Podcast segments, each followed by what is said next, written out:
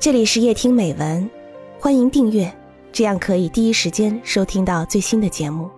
每晚九点，与你相伴。误入劳动者天堂的人，作者泰戈尔。他这个人是从来不讲实用的，他找不到实际用处的工作做，因此整天想入非非。他塑造一些小玩意儿，男人、女人、城堡和镶嵌着海贝的泥雕。他还会画。就这样，他白白的把时间浪费在无用之物上。大家笑话他，他自己也多次发誓要赶走这些奇念，但他们却在他心里徘徊流连，迟迟不肯离去。有些男孩难得看书，却顺利通过了考试。现在，他遇到了类似的机运了。他在世碌碌无为，但死后天堂的大门却为他敞开着。不过，在天堂里，也有个天使挥毫记录着凡人在世时的功过。由于那位负责掌管他的信使传错了话。他竟被分配在劳动者的天堂里了。在这个天堂里，什么都有，除了懒散。这儿，男人们都在嚷：“天哪，我们可是一分钟也没有空啊！”女人们则在喃喃低语：“光阴似箭，我们得加油才是。”大家一致同意：时间贵如金。我们的双手从来没歇过呢，我们的双手从来没歇过呢。他们抱怨叹息，然而与此同时，这些话也使他们兴高采烈、精神抖擞。这位新客在世时没做过一件有用之事，当然，在这个劳动者天堂里，他与此地的生活方式是格格不入的了。他心不在焉地在街上溜达，时不时撞上匆匆的行人。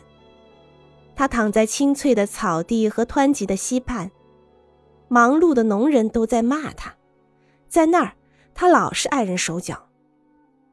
一个走路似风的姑娘，天天都到静静的河边汲水。要知道，在劳动者的天堂，连河流也不歌唱，因为怕白白浪费精力。姑娘凌厉的动作使人想起熟练的吉他手敏捷拨弦的手指。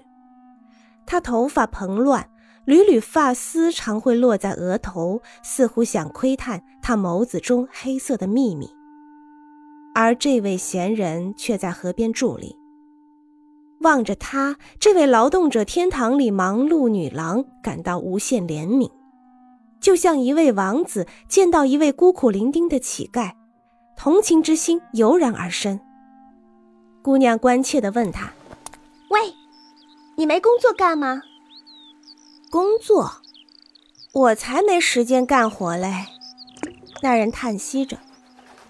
女郎没听懂他的意思，说：“如果你愿意，我可以匀点活给你干。”那人答道：“姑娘啊，我一直盼望你能吩咐我干点什么活呢。”你准备干点什么活呢？你能给我一个你汲水用的大水瓶吗？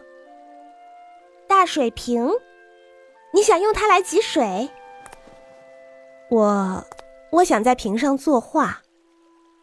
姑娘生气了。呀，作画！我才不跟你这类人浪费光阴呢！我要走了。说完，她真的就离开了。但是盲人哪会有闲人那么多的空闲时间呢？每天只要他遇上姑娘，他就老缠着她：“姑娘，给我个水瓶吧，我要在上头作画呢。”最后，姑娘还是让了步，递给他一个水瓶。那人开始作画，他一笔又一笔的画着，一道又一道的涂抹颜色。等他做完画，姑娘捧起水瓶，仔细端详着。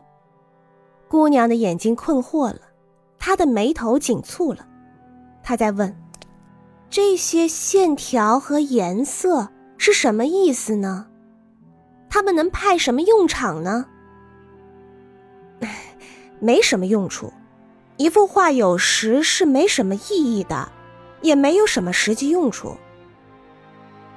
姑娘把水瓶带回家中，她避开家里人探寻的目光，在灯下转动着水瓶，从不同的角度欣赏着画。半夜，她从床上爬起来，点上灯，又悄悄地开始欣赏起来。一生中。他还是头一次欣赏这种无用之物呢。第二天，姑娘又去河边了，但他的步子就没有以前那么匆匆忙忙了，似乎有一种新的意识在心中萌起，一种既无意义又无用处的意识。看见那人又站在河畔，姑娘不由自主的发问。你要什么？只是请你再帮个忙。什么事？让我给你的头发编根丝带吧。为啥？不为啥。色彩艳丽的丝带编好了。这位劳动者天堂里的忙碌姑娘，现在每天都得花上不少时间用丝带装饰头发。时间一分一秒的白白溜过去。而很多活还没干完呢。